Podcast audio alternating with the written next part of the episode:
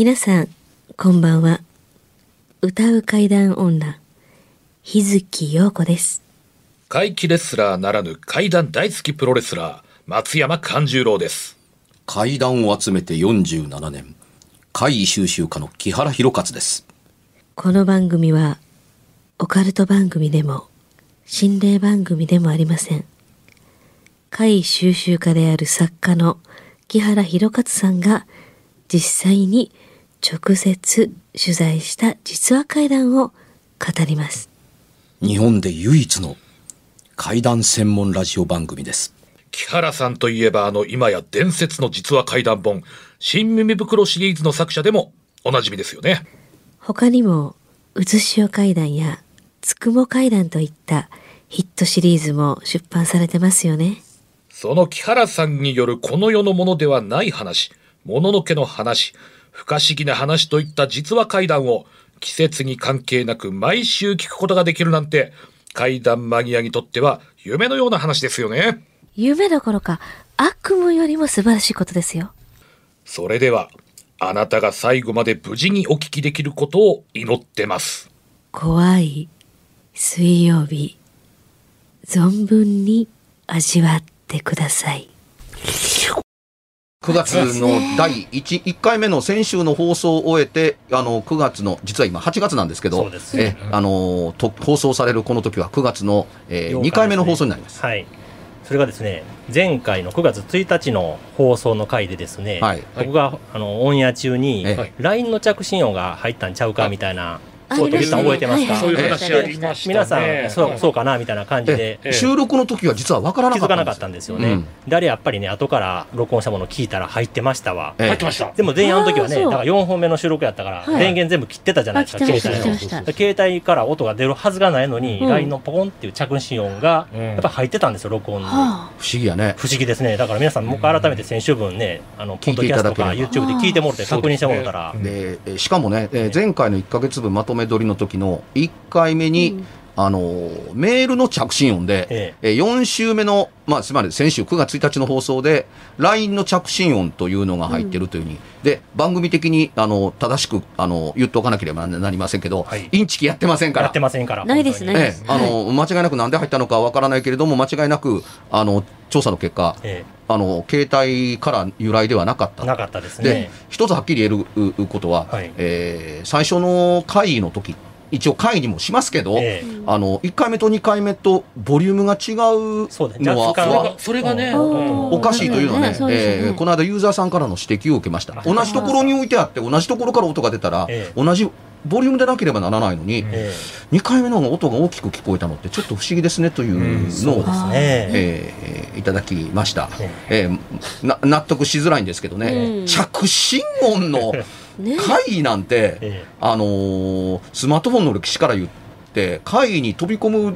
レベルでは僕はまだまだないと思うんですけど、ああのー驚きといえば驚きですけども、えまあ新たな時代の回なんでもうしょうね、も。まあね。現代チックな感じがしますよね。一応調査はちゃんとやりましたので、ええ。あの全員の携帯が切れてたというか、うん。僕と佐々木君の携帯がなかったので。もうもちろんスタジオ持ち込んでないですし、ええでで1本目のことがあったからね、日月さんと松山さんの携帯は電源も切ってましたから。切りまし、た。あの、はい。拙者もね、今日はね、あの、全部外見出してるんですよ、スタジオ。なのに LINE のね、着信ポコンって音が録音されてたのええ喋ってる間に。でお客さん的には何の証明にもなってないんですけども、その2回の会のおかげで、我々は今回、1回のサテライトスタジオに島流しに会っているという、に 追い出されました。追い出されました。会があるたんびに、あの一回丁離れろとあ一回離れろと。ルケ、ルケの地ですよね。本局の放送に邪魔してはなんねえというう罰を受けましてですね、えーサテライトスタジオに来てるんですけども、こんな時に限って素晴らしいことが起こりました。そうなんですよ。実はですね、僕、そうですそうです火曜日のね、ラジオ関西で火曜日の夜9時から放送しているロブステーションラジオという番組を担当してるんですけれども、はい。そのロブステーションラジオに出演しているいたずらジョーカーというね、うん。あのアイドルグループがいるんですけれども、うん。はい。株式会社ロブに所属しているグループなんですけれども、はい。そのメンバーがですね、この前のあの放送の時に、はい。とんでもないことを言ったんですね、収録の合間に。ラジオ関西のトイレでうん。不可思議な体験をししてたという発言を聞いて、これは聞き捨て聞き捨てならんなと思いましてね、前から危ない会社やと思っとった俺はラジオ関西ラジオ関西やばい会社やなと。でも我々も普段から利用してますよ、あの、ええ。うん。ほんでこれをちょっとね、木原さんに聞いてもらいたいなと思って、今日はゲストに読んだんですよ。よええ。怪談ラジオ史上一番若いゲストですよね。本当よ。いや、ね本当です。その華やか。いたずらはい。いたずらジョーカーから3人に来ていただきました、あの番組設定としてはなんですけどええ。前もって言うときますけど日月陽子のあの3つか4つ年上の皆さんに来ていただきました。1万年と2000年をちょっと足しておきますけど。別の意味でみんなテンション上がってますね。はい。上がってます。じゃあ自己紹介お願いします。お願いします。お願いします。皆さんこんにちは。6人組ダンスボーカルグループいたずらジョーカーのあやとリーダーの渚とももですよろしくお願いします。いらっしゃいませ。ありがとうございます。ねこの番組以来始まって以来の平均年齢の低さなんですよ。ねですか？いつも敬老会みたいなもんなんですけど。あとそれに加えてねいつものね男臭さがすごい華やあ男性多いですもんね。いやいいですね今日は華やかでえーでもあのアイドルの皆さんを守る観点からあの我々全員あのマスクをしてあの、ねえー透明のアクリル板で、えー遮蔽をした中であの安全安心であの今回の収録をしておりますのでどうか皆さんあの楽しんで心配なく聞いていただければ、えー我々は大丈夫だと思うんですけど我々がアイドルの皆様に何かあっては大変。ね。うん。まずいたずらジョーカーってどんなグループか改めて紹介してもらえますか？はい。はい、えっと、関西を中心に活動している6人組のダンスボーカルグループなんですけれども、うん。曲もダンスもキャッチーなものになってまして、見ている方と一緒に楽しめるグループになっていますのでぜひまたあのライブにもね遊びに来れる時期になりましたら遊びに来てください、お願いしおます。願いします。でそのねメンバーの中の6人のうちのこの今日来てくれた3人が特にちっちゃな頃からですかね、不思議な体験をちょこちょこしてるということなんです、本当に？おっちゃん黙ってへんでそんなこと 興味がね象興味ありますその中でですね、はい。ももちゃんとあやちゃんの2人がですね、はい。2人揃って、はいラジオ関西の7階の女子トイレで、うん。先日ちょっと不思議な体験をしたのでまず今回はですねその話をあやちゃんとももちゃんに聞いてみたいなと思うんですけどもねあ聞かせていただきたいですね。はいぜひぜひ。えっと、収録であの女子トイレの方にちょっとトイレ行きたいなと思ったので行かせてもらったんですけど、うんうんうん。でその時に行った時にはすごい奥まで広い個室が10個ほど、10個ほどあってずっと奥まで続いてる感じやったんですけど。なんかすごい、まあ、明るいけど奥にはちょっと行ったらまずいかなぐらいの空気だったんですけどその時は何も気にせずあの手前の方であの済まして戻って収録終わったんですけれども、うん。で後日あのももちゃんと2人で話してる時にはちょっとトイレ不思議な感じやったよねみたいな話をしてたよね、うん。うんでその後。ももちゃんもあのやっぱりあ奥まで続いてすごいトイレやなと思はいった、奥がもうずっとなくて、うん。でも真っ暗なんですよ奥は、うん。でももうトイレが何個も何個もあってうん。でもなんか行ったら怖いなと思って行かなかったんですけど。広いなって感じやったそよねめっちゃ広いトイレでした、聞いたか佐々木君、ね、女子トイレこの中で入ったことあるのは日月さんだけですよね、7階のトイレ、はい。どうですか？いや君も時々入ってるんちゃうんかみたいな。そんなこと言うたら僕ここにいられなくなるスペース的にねそんなね奥行きがあるよう今お話聞いててあれどこのトイレの話してるのかなと思ったんです7回ってさっき言ってはったのにえっていうのは構造は男子トイレ女子トイレ一緒ですよね。だからおそらく女子トイレも個室そう。3つですよね。個室3つです。はい。3つじゃなかったよね、3つじゃなかったです。何個もあって、はい。ちなみにあのこのラジオ関西に行き来してはい。あのどれぐらいになります？そうですね。もう一1年ぐらいかな。1年ぐらい。はい。当然ですけど来たら1回ぐらいは誰でもトイレ行きますよね。そうですね。そりゃそうですようね、ん。だったとするならその時に限ってえ7階のトイレってこうだっけっていうふうに思いました。あ思いました。でまああのまでもそれが普通だったんですよ。広いのが。あじゃあ毎回何回か。そしたら何回か広いのを見てるってるトイレなんだなと思ってたっていうこと？行った時の記憶では全部広かったんですけど。あの何回何いくつもあるような？はい。3つどころじゃないってこと1よね。回だけの体験じゃなかった。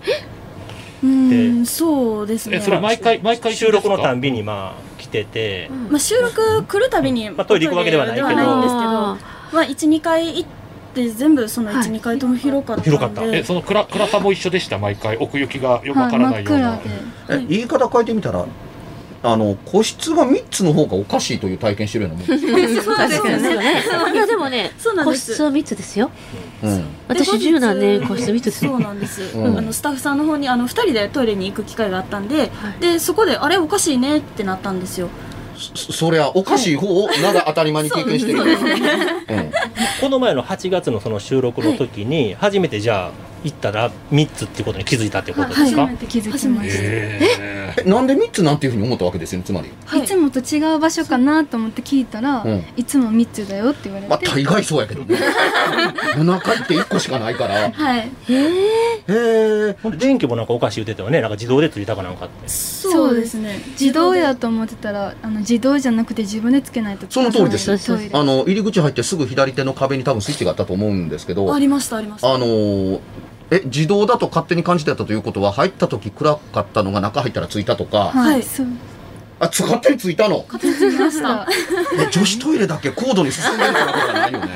男子トイレとなんかこうねなんか差があるわけではないですよね、不思議でしょすごい。すごい不思議。すごい不思議、うんえそんなこと言わ言うのがはっきり分かったら、はい。ちょっと怖くてトイレ行きにくい。あもうね我慢してます。3人はあの収録の時お水控えてラジカンに行かさせていただいて。そこまで気使って、はい。しかもこの暑い季節に大変。ですよねね今度奥までトイレ続いてる時には日月陽子さんに一番奥に入ってもらいたい。あ私ですか？迷宮の、うん迷宮のとこに、迷宮のところに入って、まあ、見えたら行ってみようかなと思いますけどね。ね。私はその数が多い体験をしたことないですわ。7回で。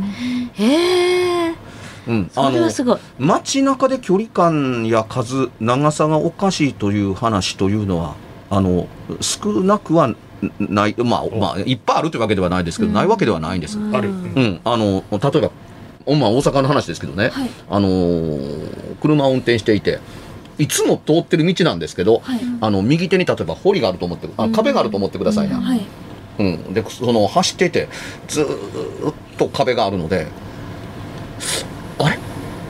その2 3 0メートル走ったらもうそこはもう角になって、うん。壁は終わるはずなのにと思いながらずーっと車運転してる間中壁がついてるからおかしいなと思ってるとそこにパッと信号があるってああ信号や赤やって止まって止まってふっと見るともうそこで壁特に終わってないんですよ。ずっと向こうに壁が通り過ぎてて。うんみたいな話が、あのーあったりだとか、おっしゃる通りね、お奥まってトイレを見たことがあるという人も何人かいるん、あ全くじゃあ同じような。同じ、うん、あの、現場に立ち会ったことがあるんです。たまたま偶然で、あの、トイレに入った時に、うんどうしたん？って、はい、トイレしして、あの、仕事戻ろうよって言ったら、ここのトイレってこんな狭かったでしたっけ？っていうに。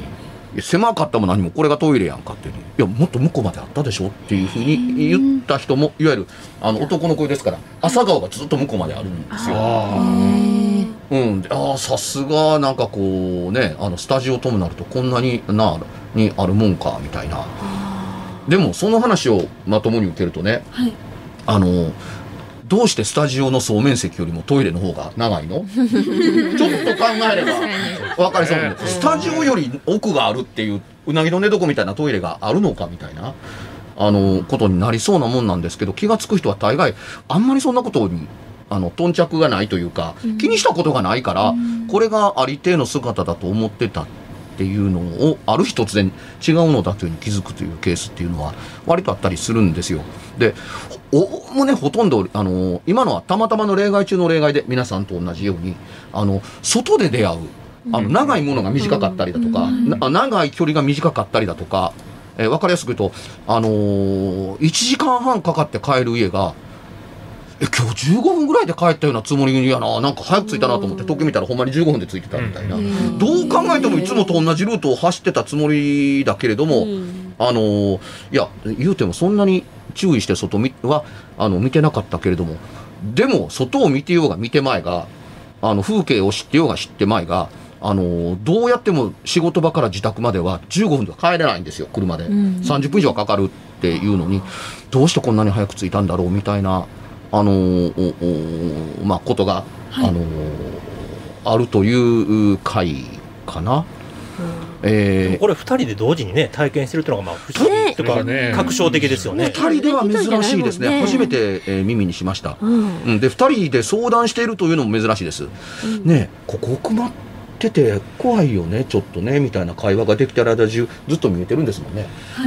特にトイレってやっぱりね個人的な場所じゃないですか、ね。そこでやっぱり複数で体験できたっていうのがよりラッキー、ラッキーっつうとちょっとおかしいかもしれないですけど確ね、信めいてきますよね。一回だけじゃないですもんね。うん。何回か。何回かっていうか、で、あのーこの手の類の体験って、おおむね一人大体1回なんですよ。うん。1回にしか使えない。だから、あのー通俗的に言われる日本でそういうことがあると、あのーポンポンと肩を叩かれて、あの、いや、あんた狐に騙されたんやでとか、あの、狸に化かされたんやというふうにして、普通の人は、あのーなかったことにするという系統の話の部類に属すると言われているし、あのー要素がね、術にかけられてる。何、何らかの、あの、術にかけられてると、辻褄が合うように聞こえるという回だと、片付けやすかったりするんですよ。それだけにね、大概体験者って一人なんです。うん。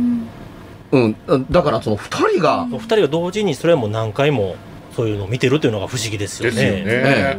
あの、術にかけてるとするならば、一人にかけるよりも高度な技が動いていますね。えーでも、ラジオ関西のトイレが怖いっていうふうに思われるのって、あの、どう聞いても、ほんまかいなっていうふうに、あの、ここ、埋め立て地の目の前が海だという、要するにその、わかりやすく言うと、もともと何にもなかったところに建ってるビルなんですよ。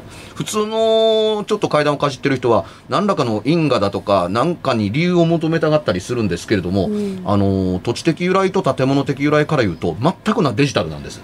人が住んでへんから。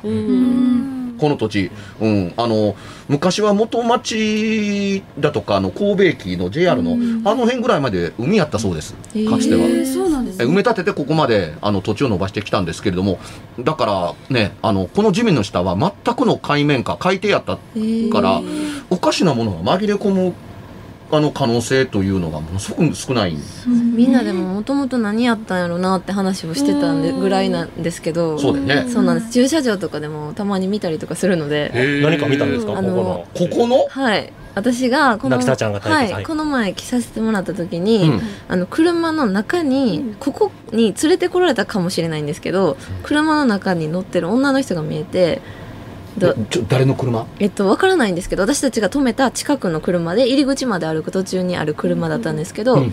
その車の中から絶対におかしい色をした顔色がおかしい女の方がじーって私たちと一緒に行ってるスタッフさんまたこのスタッフさんには言ってないんですけど、のことをじーって見てる方がいてあこれは絶対人じゃないなと思ってなんでそういうことを聞いた後に桃と綾のことを聞いた後にそれがあったんであここはやっぱおるんやなと思思いながら。うん。顔色がおかしい。番組の性質上ねあの今松山勘十郎が聞いたそうなんですけど顔色がおかしい。すいません。いやだからちょうちょうどこんな感じこんなこんな感じの女性がこんな感じおられまして。すみません。ラジオ番組なんでもうちょっと言語的に分かりやすく教えていただけると嬉しいはいですが、、顔がちょっとし青白い感じですかね。青白い感じ。青白い感じの。じゃああの例えとして分かりやすかったですね今あこそううとていうのが。ねもありがたかった一緒におってね、あのその女の人あの顔が青ざめていた青白かったということ以外にえちょっとおかしいじゃないと思った理由って他にもあるでしょ一人の人のことを一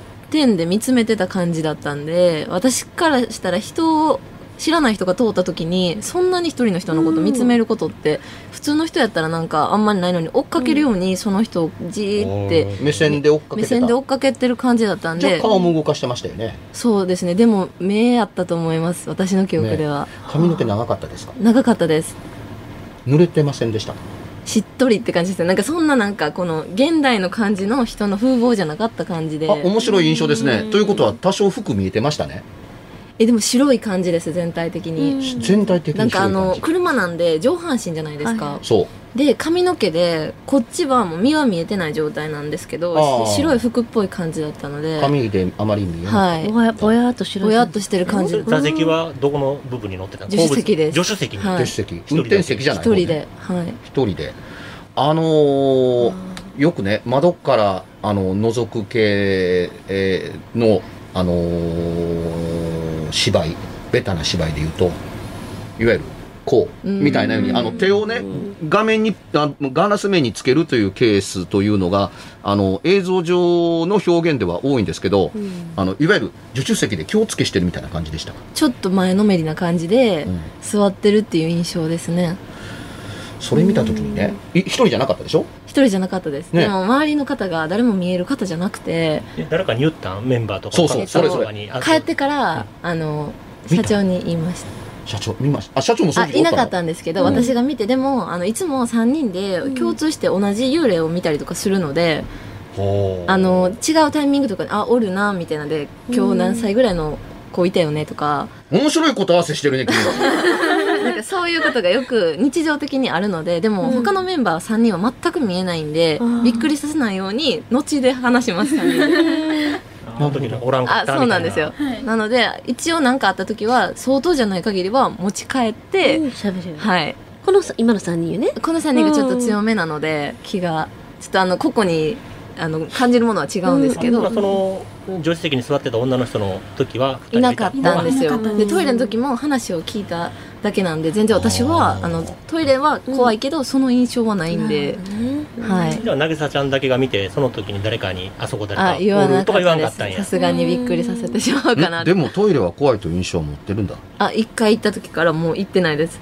初めての初回放送でロブラジの初回放送私が出させてもらったんですけど、うん。その時に行かせてもらって怖かったんで、なん。かちょっとあれから行ってないです。面白いね。もうちょっとピンポイントで聞きたいけども、はいあのトイレ、まあ、男女と同じレイアウトだから聞くんですけど、トイレって広い場所を指してるんですけどトイレのどこが怖いっていうような印象を持ってます、手を洗うとか怖いとか、いや手洗うところはまだ明るい感じは入り口だもんね、はい。一応は、うん。その個室が奥になるにつれてっていうのが一番。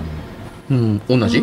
私はもうトイレ自体が怖かったんで、改装せラジオ関西。渚ちゃんがいた時は個室は3つやえったよね。そうですね。その印象なんで聞いてびっくりしました、気持ちやけど気持ち悪いなとそうですね。じゃあトイレに入ってもすぐもうそれ感じるぐらいの空気。が気持ち悪かったはい入りたくないみたいな。はい。うん。うん、この番組初めてね、はい。えーおよそ7年ぐらいなんですけど、あのー男女関係なくトイレがあのそんなにストレートに怖いという話をね耳にしたことがないんですよ。もうここで何年も働いてるという古だ古だぬきいっぱい知ってるんですけど そこからでも聞いたことがあのーないので言うたってねこんな高層ビルでしょ？上に神戸新聞が入ってるビルですから普通の人が「ここのトイレ怖いね」って言ったら「お前の方が怖いわ」みたいなような感じで喋れるぐらいのまあまあいわゆる怖くなさ具合だったりするんですよ。大変珍しい話を聞いてます。あの階段がスタートする時の原初を聞いてるみたいであなた方からスタートすると言ってもいいですね。そんな話を聞いたら、ラジカのトイレ怖いわっていうところから、ね。そういえばねっていう人が現れるあっていう。ー。今まで言ったことなかったけど、いやおかしいんかと思ってるからっていうのであの人の記憶の扉を開けてくれる第一弾を皆さんが作ってくれたという感じが、うん。まあ、しますけれどもね、ところでその3人同士が勘が鋭いっていうのはあのーどこで何がきっかけで気づくようになりました？えーっとでも練習のところのそこそれもトイレだったりするんですけど、なんか上から覗かれてたりとかする視線を感じるのとかを共通してあの言うようになったりとかあなんか今ってなった時にその時はもうみんなびっくりするとかも思わずに反応してしまってたんですけど3人であやばいみたいな感じになって反応しながらでもみんながびっくりするんで徐々にあこれ3人だけで話した方がいいなっていう君ら風に。3人大人やね。徐々に。なってきました。なんかねね。あんま怖いとかそう相当強いとかはなんか感じれるんですけどいい悪いみたいな。でしょ相当悪かったらその時に言ってしまうんですけどあんまり悪くない例やったら結構お持ち帰りできます。お持ち帰りお話を。何の話をしてるいやでも今やっぱテイテイクアウトも主流になってきましたからね今 いろんな意味で。あでもそのぐらい結構頻繁に3人はいろいろ感じてるってことですね。そうですね。日常的にありますね。あのーダンスやとか歌を歌う、あのいわゆるライブハウス的なところやレッスンスタジオ系というのって、あのー目撃例が多いん。そうですね。ですよ。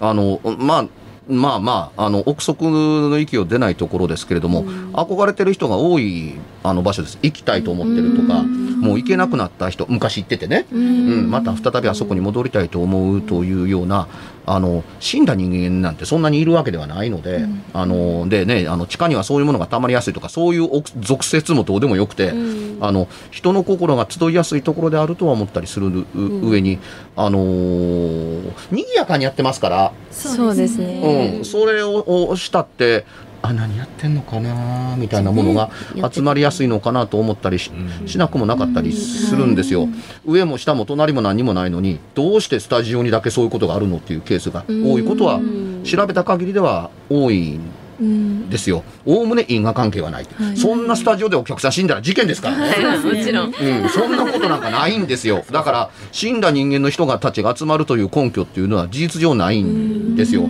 それを言うならライブスタジオがなかった昔はどうやねんっていう話に当たり前に、はいあの、なりますから、んですが、あの、いつも気がつくのは勘の鋭いい人で、あのさっき言ったあそこの人誰？っていうふうに聞いたら、誰っていつから人がおったの？っていうふうに、いや、だってあそこに、あれ？今までいたのにねって言ったら、いや、誰もいないよっていうケースって非常に多かったり、はい。するのと、あのーな確かに勘の鋭さという点が大きく、あのー起因してるとは思うんですけど男性よりも女性の方があの気がつくケースが多いのと、あのーバックダンスや、あのーね、バックバンドやってる人よりもリードボーカルが目にするというケースが非常に多いですね。過去の経験から言うと。いわゆるリーダーの方があの目鼻が利くんでしょうね。全全体を見渡してるという注意がなんかあるのかもしれないんですけどもリーダーリードボーカルが、あの異変に気づくというケースが非常に多いですね。取材の経験上から言うと、まあ勘が鋭くなきゃリーダーは務まらんという考え方もなきにしもあらずなんですけれども、あのー怖いものを見た後あのー平気でいられますという質問はおかしいんですけど怖いものを見た後そのまんまやっぱり流してるんですか？気持ち的に。流してる回数的に流すざる流さざるを得へん感じはあるかもしれないですその通りやね、はい、うん、気持ちの整理がついていることが何よりです。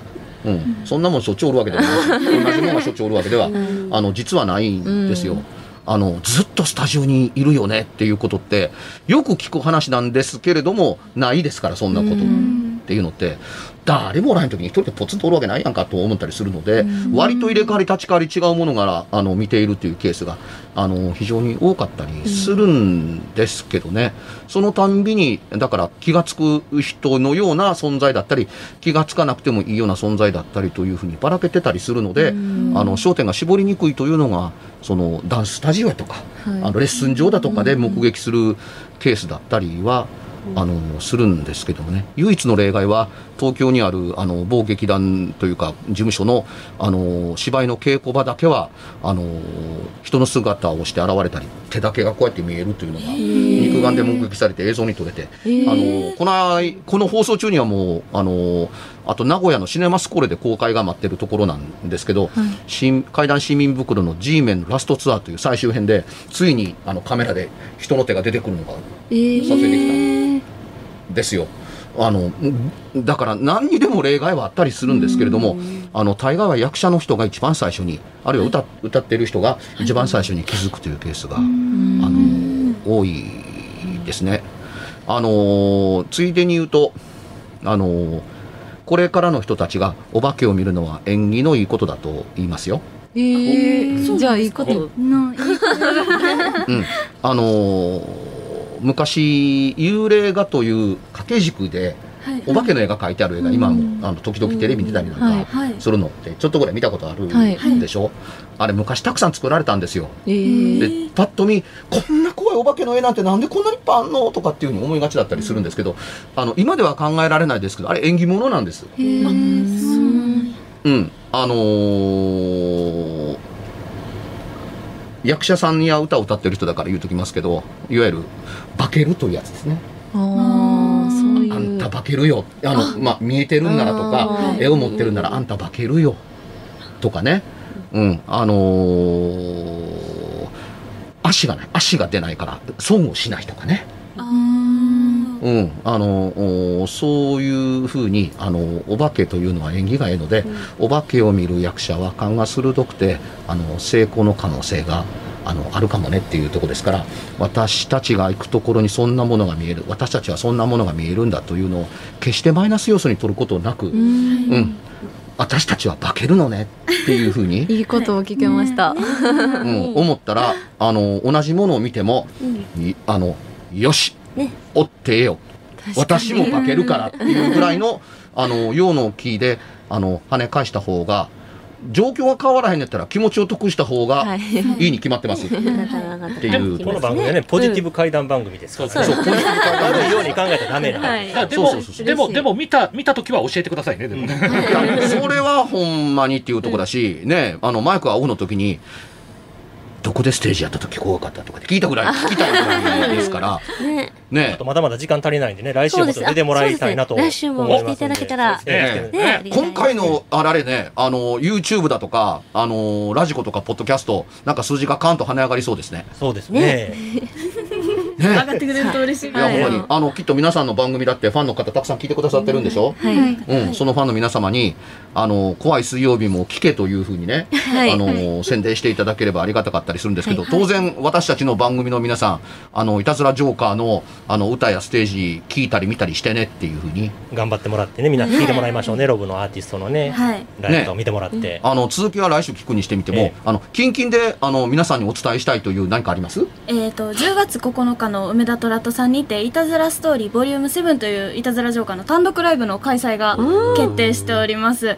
こちらあのまだちょっと詳細はあのはっきりと時間は出てないんですけれども、えっと皆さん遊びに来てもらったら絶対楽しいイベントになってますのでぜひお聞きの皆さんあの遊びに来てください。お願いしおます、願いします。公式の皆さんの、えーホームページ、YouTube、あの、ツイッターだとかっていう SNS と何かがありますか？あ SNS はあのツイッターと、えー、YouTube、インスタグラムもおのおのメンバーとあと、YouTube はあの公式のみなんですけれども、うん公式のアカウントもありますのでそちらの方で結構情報が流れてますので、はいということですので、えーいたずらジョーカーさんの、あのツイッターだとか、そうですねあの公式の情報を注意してて見ててくださいね。はい。っていうことですね。ありがとうございます。ありがとうございます。告知いきましょう。はい。じゃあ告知いきましょう。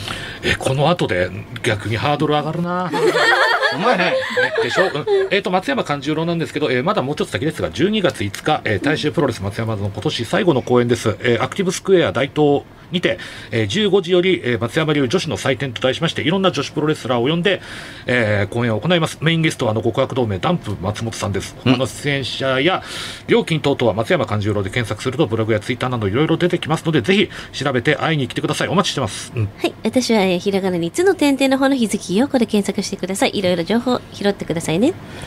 えー9月の24日から、えー名古屋シネマスコーレで多分公開が始まるはずです、えー怪談新耳袋 G メンラストツアーにのどっかのタイミングで舞台挨拶にあの行きます。放送する前日今日今回の収録の前日大阪で、えー舞台挨拶やりますけどあの東京も大阪も満席で初日を迎えることができました。名古屋も迎えたいと思いますので、えーぜひとも皆さん名古屋の方、えーシネマスコーレにいらしていただければ嬉しいです。番組では、別冊怪談ラジオを販売しております。ちょっと普通の地上波のラジオでは放送できない僕の体験を、あの、語っています。二度と本の形でまとめるつもりのない話が入っていますので、ぜひお聞きになってくださればと。どうやったら帰るの？詳しくは、ラジオ関西の怪談ラジオのホームページをご覧になって、ぜひともお買い求めいただければと思います。今夜はいかがでしたでしょうか？何もなければいいんですが。え？ちょっと、あなたの城、誰ですか？番組ではお便りや感想のほかあなたが体験した怖い話やあなたが聞いた身近な人の不思議な体験また怖い写真や曰く因縁のあるものなどもお待ちしています。メールの宛先は、階段アットマーク、jocr.jp、k-a-i-d-a-n アットマーク、jocr.jp。ファックスは078-361-0005、078-361-0005。おはがきは郵便番号650-8580、ラジオ関西、怪談ラジオ怖い水曜日まで。ぜひ、本物の怖い話を私に教えてください。お相手は、歌う怪談女、日月陽子と、怪談大好きプロレスラー松山勘十郎と。そして怪談を集めて47年、木原博勝でした。それではまた来週、お耳にかかりましょう。この一週間、あなたが無事でありますように。